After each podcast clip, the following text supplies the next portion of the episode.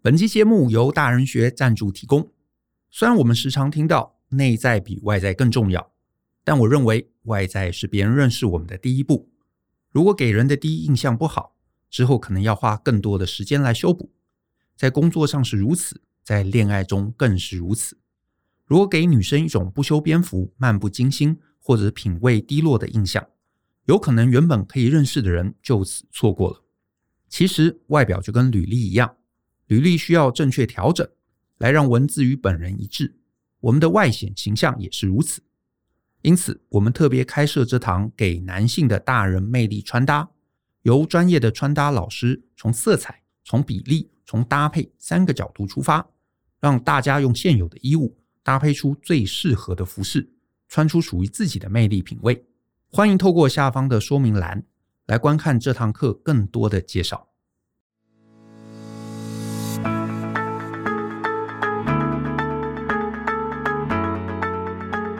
欢迎收听大人的 Small Talk，这是大人学的 Podcast 节目，我是 Brian，老师好。这集想跟大家聊一聊呃时间管理啊。不是罗志祥的时间管理哈，是真正上班族的时间管理。其实我自己从很年轻的时候啊，可以说是一个这个 时间管理控哈。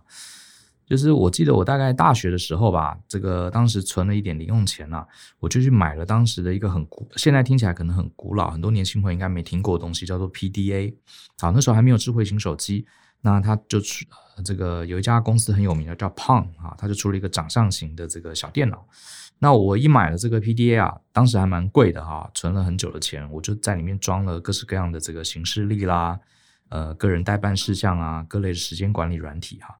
那后来在了这个现在呃智慧型手机的时代，我试了超多种 APP，其实一直到现在有很多很多云端的工具，其实我试了不少。为什么呢？因为本身对这个时间管理就很有兴趣哈，我就觉得呃，把自己整天繁繁忙的工作啊整理的有条不紊。啊，一件一件的做完，然后节省下很多时间，这是我自己本身就非常有兴趣的事哈。这也是我后来会做专案管理的原因之一。我甚至后来学了专案管理以后，我还学会了这个排程的方法，schedule 啊、要进什么的。我甚至还曾经用一些这个工程用的这个排程软体啊，来安排我自己比较复杂的工作。所以呢，我算是真的蛮喜欢做这个事情的哈。可是呢，呃，后来啊，大概到。三十几岁之后，随着公司越来越忙，后来自己也开了公司，创了业啊，真的是很忙的时候，我反而开始内心有一个声音啊，呃，这些时间管理的工具啊、技巧啊、软体啊，到底真的有帮助吗？我花在学习这个时间管理，我花在用这些搞清楚、摸熟这些软体还有工具啊、之间所花的时间，是不是会不会有可能比我省下来的时间还要多？而且我后来又发现呢，呃，有些时候会厌烦啊，比如说我真的很忙的时候，我明明知道啊，这时候应该用个什么番茄钟啊，哈哈，这个来加速工作，或者是啊，该用一个什么样的这个 Remember the Milk 哈，这个清单，或者是排优先顺序，或是压 Deadline，或是啊什么紧急不重要，重要不紧急哈，这些原则啊，该是派上用场了，因为你很忙嘛，对不对？可是我后来发现，我真的很忙的时候。我反而会觉得这些时间管理的工具啊，还有这些概念啊，好烦人哦。我就是有一种任性哈，就是不想照他的方法做。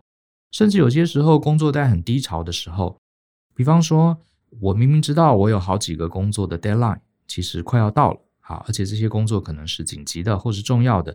理论上，哈，根据时间管理的理论上，我应该要现在马上处理。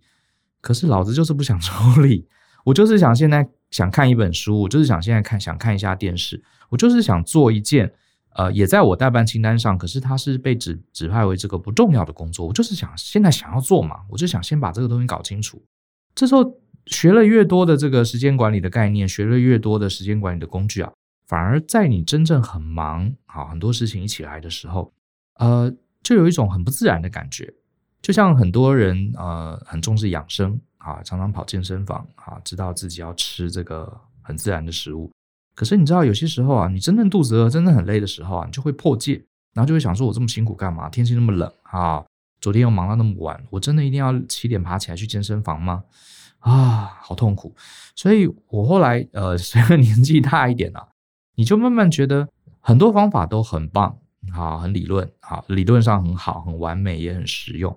可是人毕竟只是人啊，我们都只是平凡人而已啊，我们会有惰性啊，我们会有很多想要任性的时候。所以我今天就想聊一聊啊，这么多年来，我现在四十多岁哈，到底呃，我学了这么多的方法，用了不多那么多的工具，我现在到底手边日常我还会用的哪些概念跟工具？这些我认为是不是最好的方法？可是它是经得起时间考验的，也通常都是最简单、最无脑、最不需要花大量时间去研究的，因为这样才会剩下来嘛。啊，就像是呃，大家说健身房很去健身房很重要，有些人确实可以坚持下去，那可能是他的兴趣。可是你最后发现，很多老人家他真的能，你去健身房啊，一个礼拜去两次、三次，你真的能维持到七十岁、八十岁吗？结果你看到很多呃状况很好的七十岁八十岁的老先生老太太，搞不好他为什么身体状况那么好？也许他只是养成一个散步的习惯，因为散步搞不好才是最后真的能长久执行的好一个呃运动的方式，或者是他顶多养成了呃不要不要吃宵夜，不要喝太甜的饮料，他顶多养成这几个他真的能维持的习惯。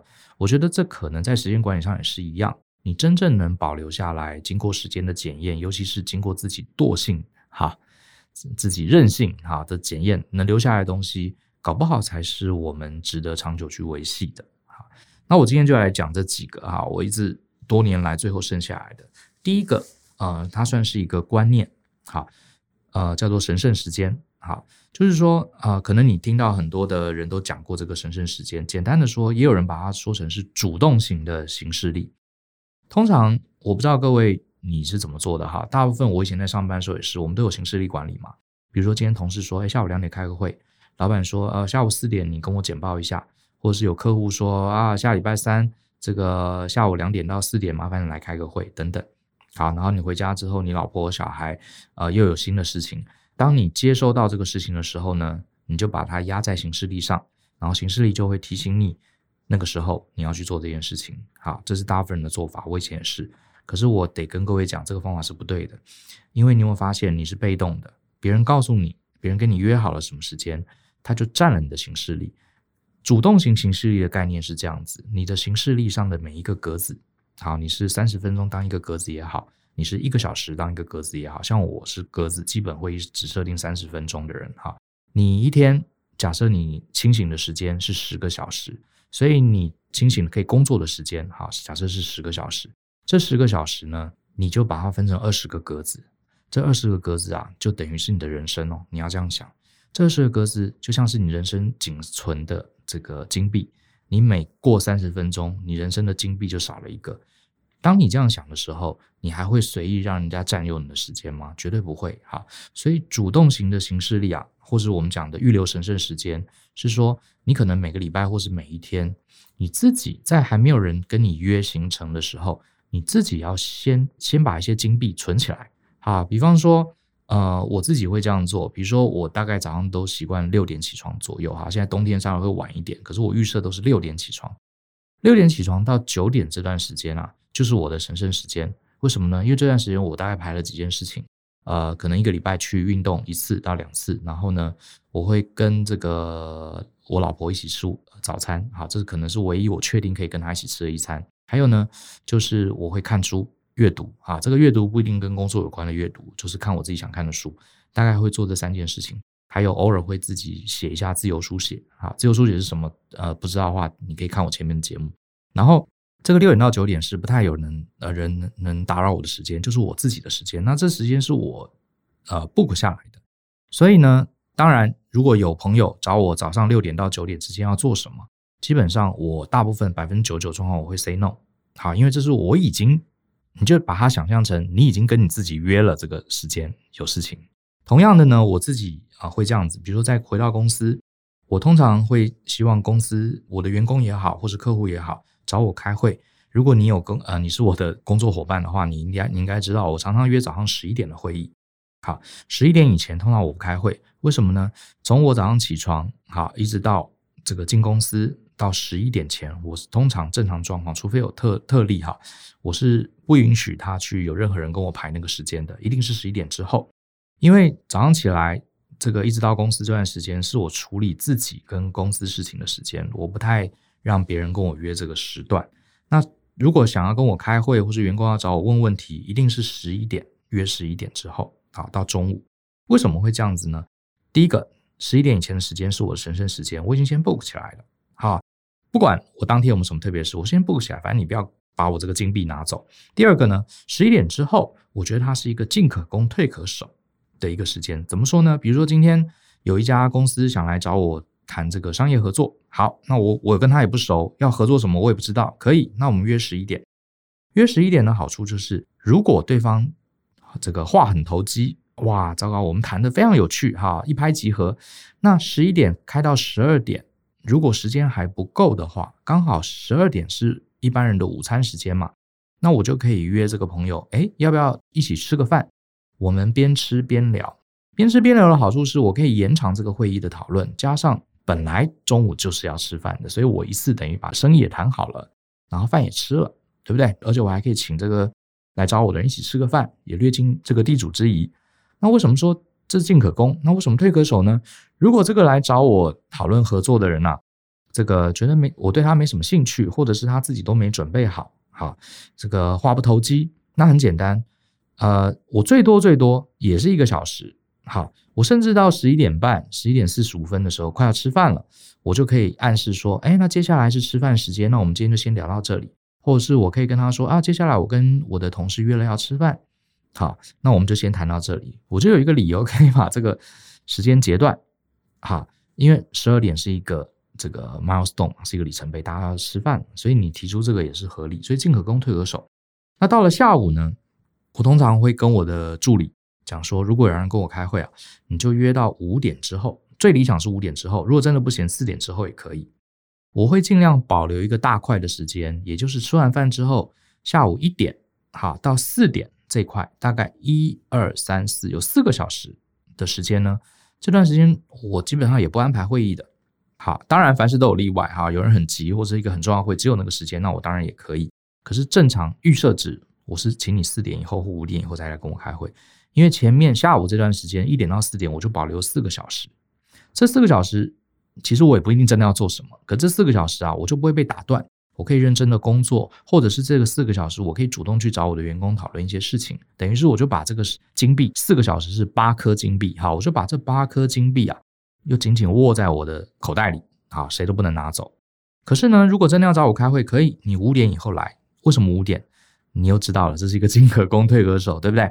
五点如果谈得很愉快，我可以跟对方说，哎，那我们再继续谈，好，来，六点到了，这个我我们一起吃个饭，边吃边聊。对不对？六点吃饭时间，下班时间嘛，对不对？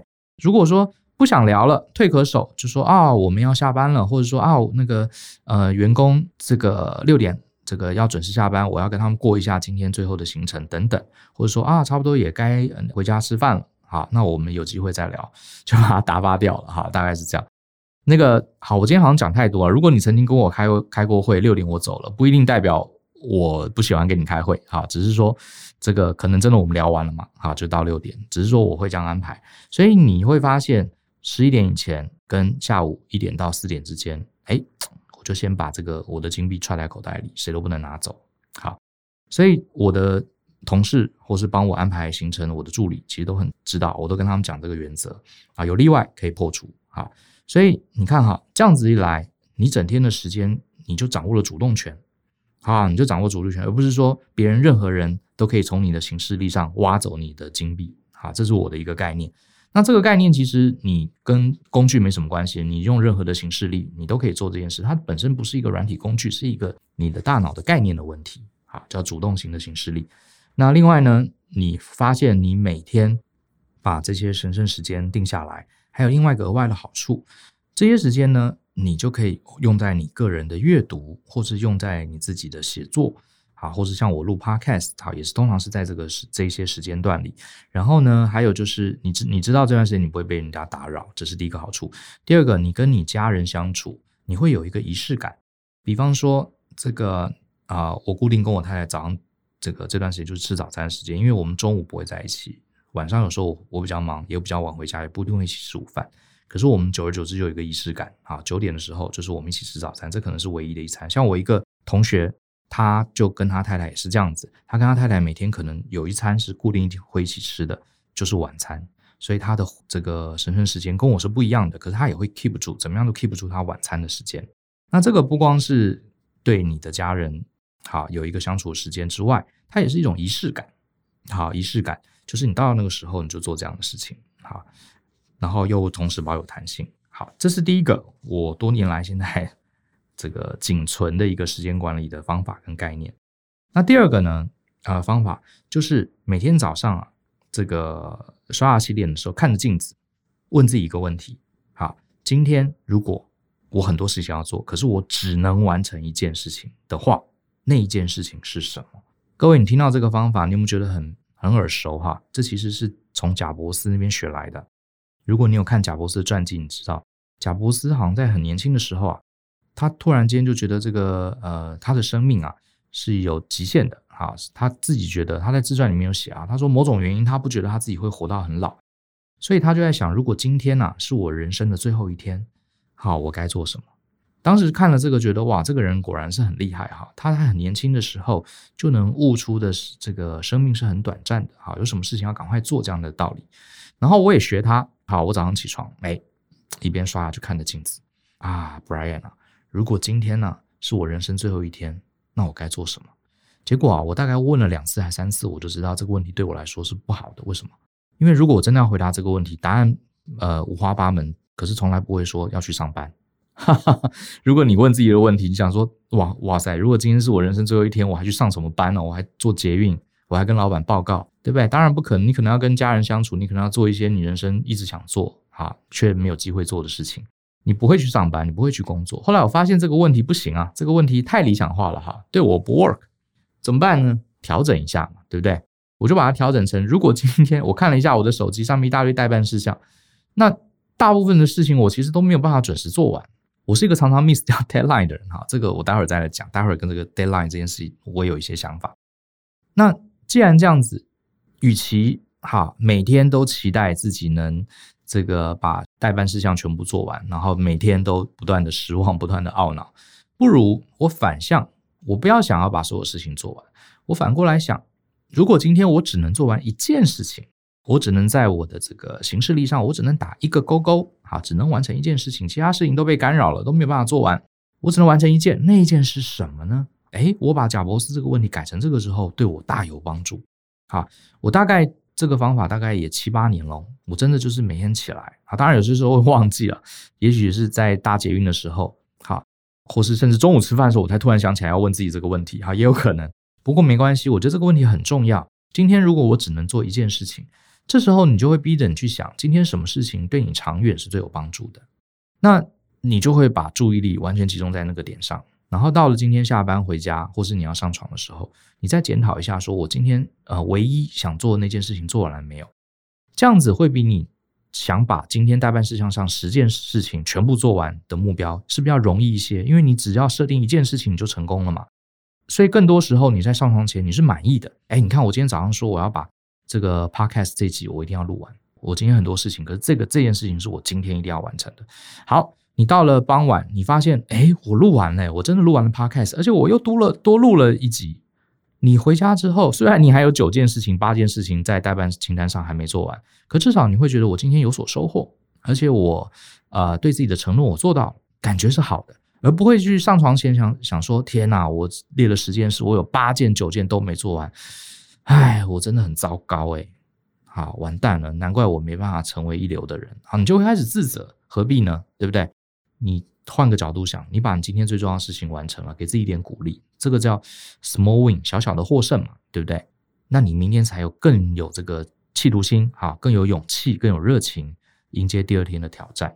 所以这个问题是我一直哈会问自己的，每天问自己一件事情：如果今天只能完成一件事，那是什么？好，那第三个第三个事情就是讲刚刚讲的 deadline 的问题，哈，就是因为我后来用了这些各式各样的时间管理的工具啊。我发现我常常堆积了太多工作，我几乎说实话，我很少每天把所有当天该做的事情全部做完的。其实这个几率是很少的，偶尔会发生哦。那我就想说，你定这么多 deadline，可是大部分 deadline 其实都被延展了，都延到第二天、第三天。但这样真的这个时间管理方法真的有意义吗？它顶多只是提醒我有好多事情要做，让我很痛苦。让我第一个让我好处是让我不要忘记，好，不要有事情不要漏掉。可是除此之外，这些 deadline 都是让我痛苦啊，都让我觉得自我感觉很差。好，我一直不断在这个 delay 这些 schedule 哈，那我最后就会很不想看这些行事历，很不想看这些 deadline。第二个，我的发现是，诶，这些工作我都没有在 deadline 之前完成，我延了几天。可是好像也没怎么样啊，对不对？也不会怎么样啊。比如说我今天呃想要写，想要完成这个投影片的更新，结果我拖拖拖拖到礼拜六我才把它完成。诶，可是也没事啊，反正我又还没有上课。那我为什么当初要定在礼拜二完成呢？我直接定在礼拜六、礼拜天完成，甚至不去定它的 deadline，不是很好吗？我后来才发现呢、其实定 deadline 啊有两种。一种是真正的 deadline，就是所谓的我们叫硬的期限，很 hard 的期限。比方说这件事情，你比如说你要投标一个专案，好，你要投标一个案子，这个案子的投标日呢，就是这个下礼拜一。你下礼拜一如果不投标，不完成你的 proposal 去跟客户投标的话，你礼拜二你也不用去了，哈，因为这件事情已经不存在了，你 miss 掉这个 deadline，你已经不用去做了，好，或是老板叫你。要带你哈，跟你去这个一个最大的客户，要带你去做 presentation。如果你在做 presentation 是下礼拜三，如果下礼拜三之前你没有办法把这个 presentation 准备好，你也不用去 present 了，因为老板觉得你这个人太糟糕，他找别人了，甚至你就连工作都不见了。好，这种我们叫做 deadline，它是真的就是那一天非得做完不可。这种 deadline 确实我们。一定要 follow，可是呢，我们放在行事历、个人这个行事历或是个人的待办事项、待办清单里面，很多很多 deadline 是我不是硬的 deadline，它是一个软的 deadline，是我们自己期望它在这一天完成。可是它真的 delay 了，其实只是没有满足我们的高期待而已，它也不会怎么样。所以我后来发现呢、定 deadline 啊，呃，你自己要分清楚，它是真的 deadline 还是只是一个期望啊？它是硬的 deadline 还是软的 deadline？像我自己啊，慢慢就会发现，软的 deadline 啊，其实有些时候你根本不要定。你在行事历上最好只定真正硬的 deadline。那真正硬的 deadline，其实大部分行事历里面就有嘛。几月几号你要跟客户开会，几月几号你要去投标。过了这一天，根本再做着也没用了。可是呢，你尽量减少去给自己定这种软性的 deadline，因为这些软性的 deadline，你各位你不要小看你的大脑哈。你的大脑，你的潜意识是很聪明的。其实你的潜意识老早就区分你的手上的每一个工作，哪一个是真的不能延误，哪一个是可以延误的，对不对？你自己扪心自问嘛。你一定会真实，比如说你你想要有六块肌，然后你设定啊，今天礼拜三我要去健身房。你早上起来之后，你觉得好冷，外面好冷，而且我筋骨酸痛啊，算算，而且今天早上又有会，好，去健身房不好吧？你自然而然就会在床上多待。这 多待几分钟，你就不会想去健身房。为什么？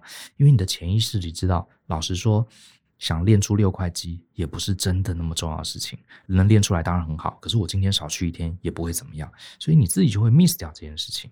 可是你试试看哦，如果今天早上闹钟响了，是因为你要去南部，你要搭飞机出国去做一个很重要的简报，或是今天早上你有一个梦寐以求的工作，就是今天早上九点要面试，我跟你打赌，你绝对跳起来。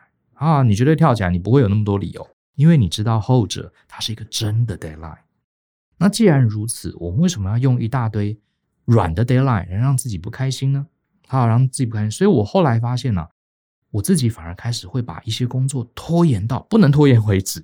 举个例子哈，举个例子，比方说像这个我在做一些一些课程，好，比如说我有些课程我教了好多年了，我心里想，哎呀，最近呃看了一些新的书。啊，学了一些新东西，我应该把这些新的内容啊放到这个课程里。我以前，啊，我以前就会压一个 deadline，可能这个礼拜我就要做这件事情。那通常我就会拖拖拖，为什么？因为我把这个讲义啊更新了之后，我可能接下来并没有要上，真的要去上这门课，我就会发现一直拖延，一直拖延，然后让自己感觉很不好。你看这个 deadline 我拖了三次啊，都没有照我原来预定计划做做好啊，我真是一个很糟糕的人。以前我会这样子，可是我现在不会了。我会去计算啊，我想要改这个讲义啊，我要加一些新东西给这个学生，然后我就会去查行事历，我下一次上这个课是什么时候？一看，哦，是下个月的十号。好，那我就真的设定下呃这个我们通常是前三天要把讲义印出来嘛，所以我减三天就七号，我就压了一个七号，我要把这个讲义做完。那真的是那是一个就变成一个真正的 deadline 哦，因为如果我在下个月的七号没有把讲义改好的话，呃，同学就看不到我最新的变化了，因为我们的员工已经把讲义送到印刷厂去印了，所以这时候我在做这件事情已经彻底 delay 了。好，也没有用了。我去改讲义也没有用了，因为同学手上的讲义还是旧版。然后呢，我发现这个对我帮助很大，因为我心里知道放在我的手机上的那个是真的 deadline。好，所以呢，我反而不会提早说啊，这个后天就要改好这个讲义啊，越早做以后就不会很紧张了嘛。话是没错，可是我们的大脑知道那不是一个真的 deadline 啊，是不是？所以与其这样子，还不如你在行事历上压的是真正的 deadline。好，然后呢，你最后假设，那你说真的拖到最后怎么办？那就拖到最后啊，好，你就拖到最后剩一天的时候，因为我发现有些人很人很有趣啊，你真正拖到最后一天呢、啊，你的产能第一个会暴增，第二个你会非常非常的专注。比方说，我常常在最后一刻才把这个讲义改好，啊，我承认哈，我常常在最后一刻才把讲义改好。可是我发现我其实有些时候只花一个小时，而且我很专注。事实上，那个成果比我提早把讲义改好，那个成果搞不好有时候还更好，因为我知道我没有退路，破釜沉舟啊！你这个我我的同事说，哎，Brian，你下午两点要把讲义给我，我要送印了，你不给我，我我只能拿旧版去印了。好，糟糕，现在一点了，我只剩一个小时，呃，那一个小时改出来的东西非常好。好，我发现我自己是这样，所以呢，简单的说，定 deadline 可以，可是呢，你不要。这个低估了你大脑判断真的 deadline 还是假的 deadline 的能力。好，如果这件事情真的没有那么急，你就干脆往后排一点。好，往后排一点。那你可以怎么？那你说啊，万一最后压到最后一刻，好，我做不完怎么办？有一个变通方法。如果这件事情真的很大条，好，你真的很担心到最后一刻才开始奋斗会做不完，那你可以把它切碎嘛。比方说，我今天呃几月几号之前我要完成一个讲义的档案，诶我可以先提早一个礼拜把大纲完成啊，或是提早一个礼拜把旧讲义先看过一遍啊，等等，或是先在呃一张纸上先写下我要调整的地方，然后最后一天最后一个小时我才来改投影片嘛，对不对？你可以把它切碎啊，让让一些工作提早进行。可是呢，我觉得你一味的好想要让所有的工作延长，然后又不断的 delay delay，其实这个对时间管理没有帮助，对你个人对自己的自信啊。也是没有帮助的啊，所以讲白一点，就是能晚做就不要早做了。哈，再来呢，第四个，好，我来谈谈，就是呃，针对零碎时间的应用，或者是说我们要节省零碎时间，我倒觉得这个东西是啊、呃，蛮值得做的哈。什么是零碎时间呢？很多人想到就是说啊，我搭车的时候可以听个 podcast，好，利用这些零碎时，我觉得这个是好的，这个是没问题的。可是我要讲的还比较不是这些事情，我要讲的是。有些时候你在做工作的时候啊，中间比如说你要查资料，你要找档案，好，像这种事情，其实不要小看它。第一个，它把你的时间切碎了。比如说你正在规划写一个计划书，结果你发现啊，糟糕，有一个档案我放在家里，放在家里的硬碟里面，好，或是哎，我放在 iPad 上，我的手机上没有，或者我电脑里面没有，我要把这个手机的档案。呃，透过 Line 或是什么奇怪的方法传到我的手机上，我才能继续工作。像这种工作中的衔接、讯息的转换、档案的寻找，这些时间呢、我觉得要保护好，不要花太多时间在这种衔接点上。好，因为它第一个，它确实要花时间，虽然只花个几秒钟、几分钟，好，可是它累积起来其实是很可观的。第二个，它打断了你的思绪，会造成你的产值啊下降。所以这是一个很糟糕的状况，所以我自己还蛮鼓励大家，像我自己这些年，我非常仰赖云端服务。我不知道各位你有你在工作的时候会不会遇到，比如说你跟某一个人开会，然后呢，你问他一个问题，他说啊，我现在这个档案不在我身上。好，以前常常碰到这样的状况，对不对？可是啊，现在啊，会跟我这样讲话的人，我会对他扣分哦。我说真的，你会觉得我很机车，因为我觉得这都什么时代了，你还有什么档案不在你身上？我们在开会，你手上有电脑啊，对不对？你笔电都拿出来了，你手机都在你手上啊，你有没有网络？有啊，有网络。你不能说档案不在你身上这件事，这表示你平常没有管理好你的个人的情报。好，我觉得现代人啊，尤其是你是一个专业的工作者，你应该要把握。你今天突然间跟客户喝咖啡，你突然间啊有同事问你什么事情，突然间老板叫你问你一个数字，你都要有能力在一分钟内找到这个答案。其实这个非常简单嘛，你就用什么 Dropbox 啊，或是什么什么 OneDrive 啊，或是 Google Drive 啊这些东西，把你所有的档案通通都同步就好了。很多人啊，为了省那一个月几百块、几千一一两千块的这个云端的费用，档案东一个西一个，然后呢，只把重要的档案去同步。我跟你讲，墨菲定律就是告诉你，你偏偏你当下找不到那个档案，就是你以为不重要的，你没有同步的。好，那我就觉得。不要小家子气，要把自己工作做好，工欲善其事嘛，该花的钱给他花下去，这些都是投资嘛。好，你绝对不要说什么档案不在我身上，在家里或者在我另外一台电脑，我觉得这些都是很不专业，呃，蛮不专业的行为哦。好，都是蛮不专业行为。你应该要随时可以 access 你所有的档案。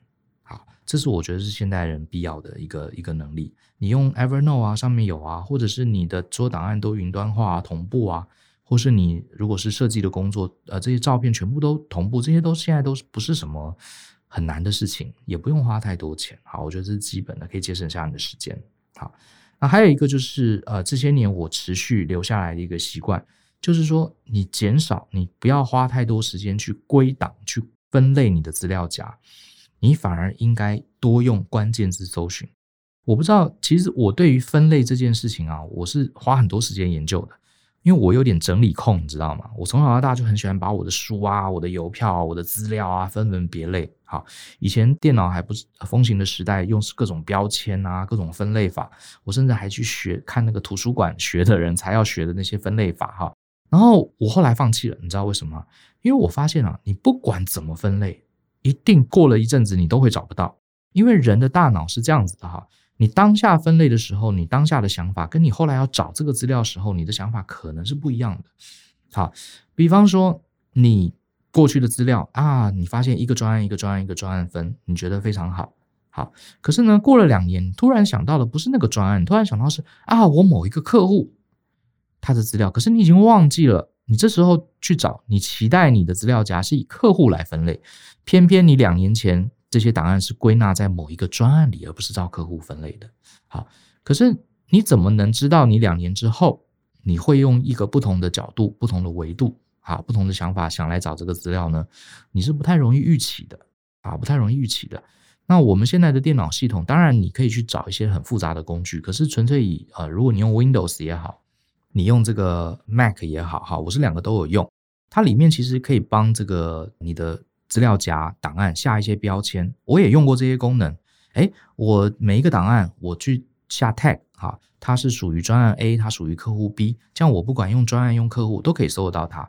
理论上是没错，可是问题是，万一过了两年之后，你突然是呃不是找客户，不是找呃专案，你是以某一年或者某一个产品来找，哇，糟糕，你那时候又忘了下这个 tag，这时候你没有以产品来下 tag。而且这个 tag 你真要下是永远下不完了，重点是很浪费时间。今天我好不容易接了这个案子，这个档案我要是放在资料夹里，我还要去想每个档案我都要去下 tag，这实在太麻烦了。我觉得这个是呃不符合人性的一种管理方式，所以我后来也放弃了。那怎么办呢？我发现这就是 Google 的秘密，搜寻。你最后啊，你最后真正。啊、能找到这个档案，你最简单、最直觉的方式，就是在电脑里面打关键字去搜它。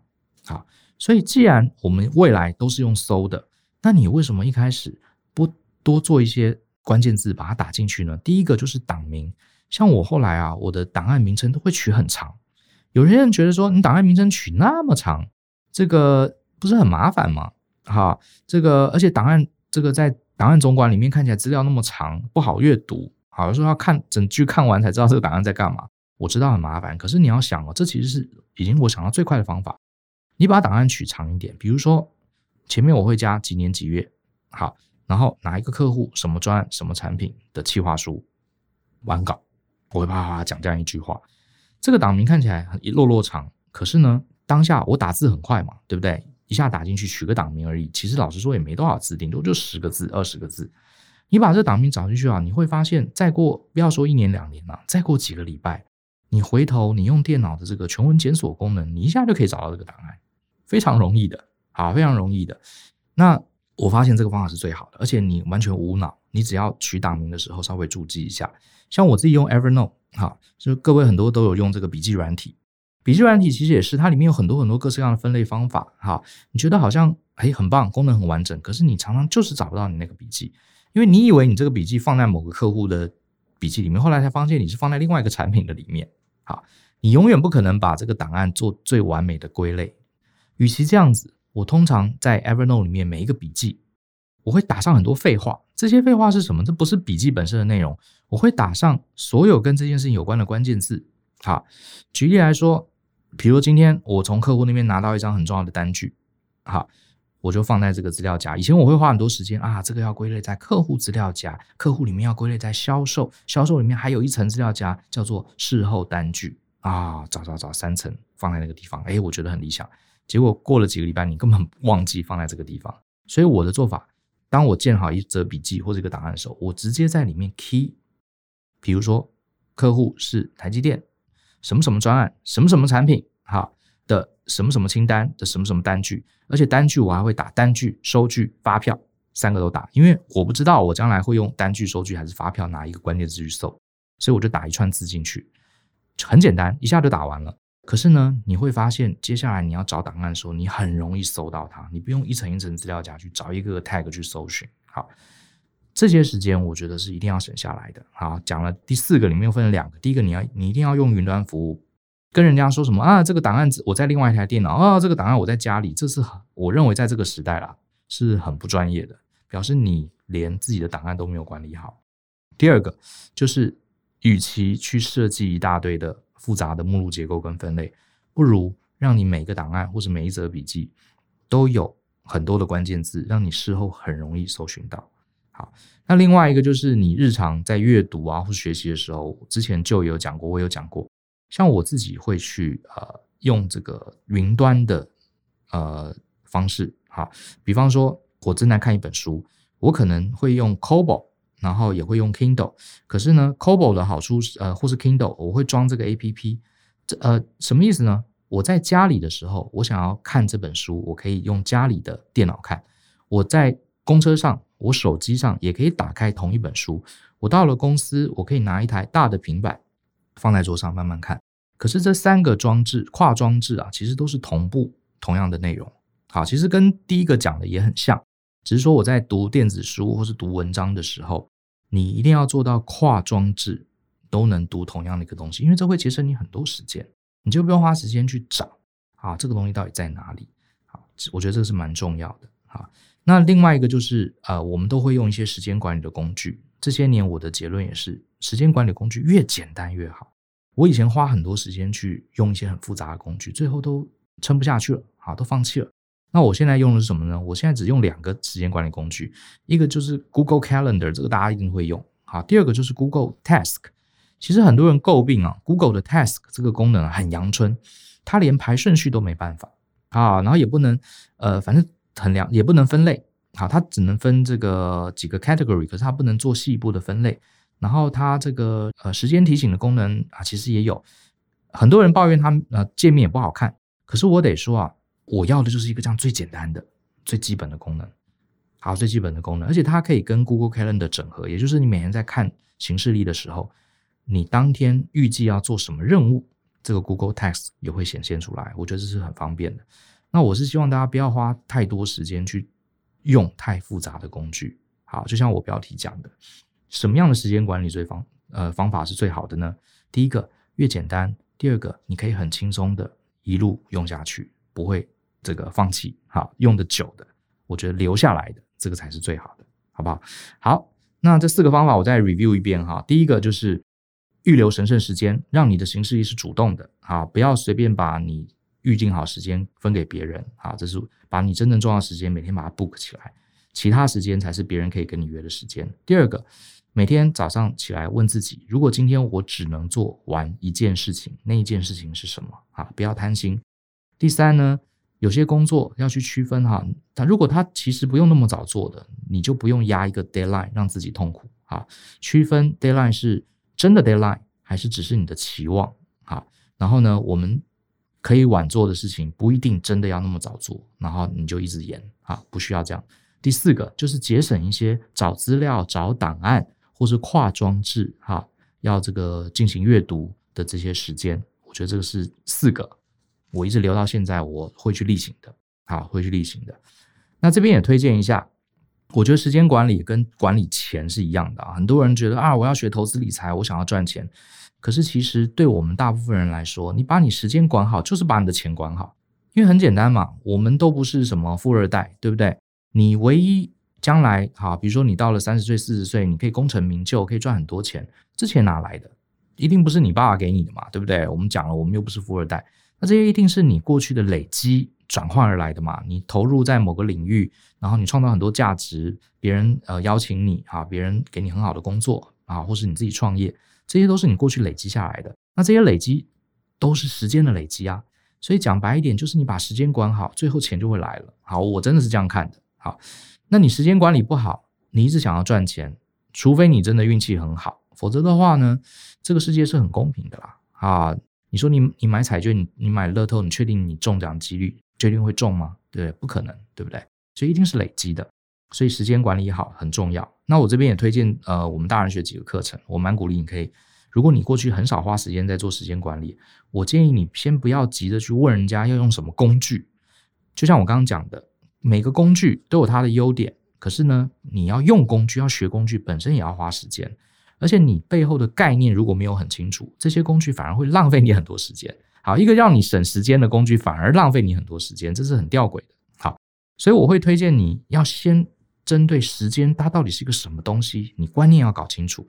就像你想要赚钱，你不要先去学股票操作，你要先去了解货币、了解金融、了解股票到底是什么东西，而不是整天听人家讲名牌，对不对？听名牌有什么用呢？你要去了解股票操作的原理啊。好，那这边推荐大家的课是大人学一门非常非常经典的课，我们上了很久啊。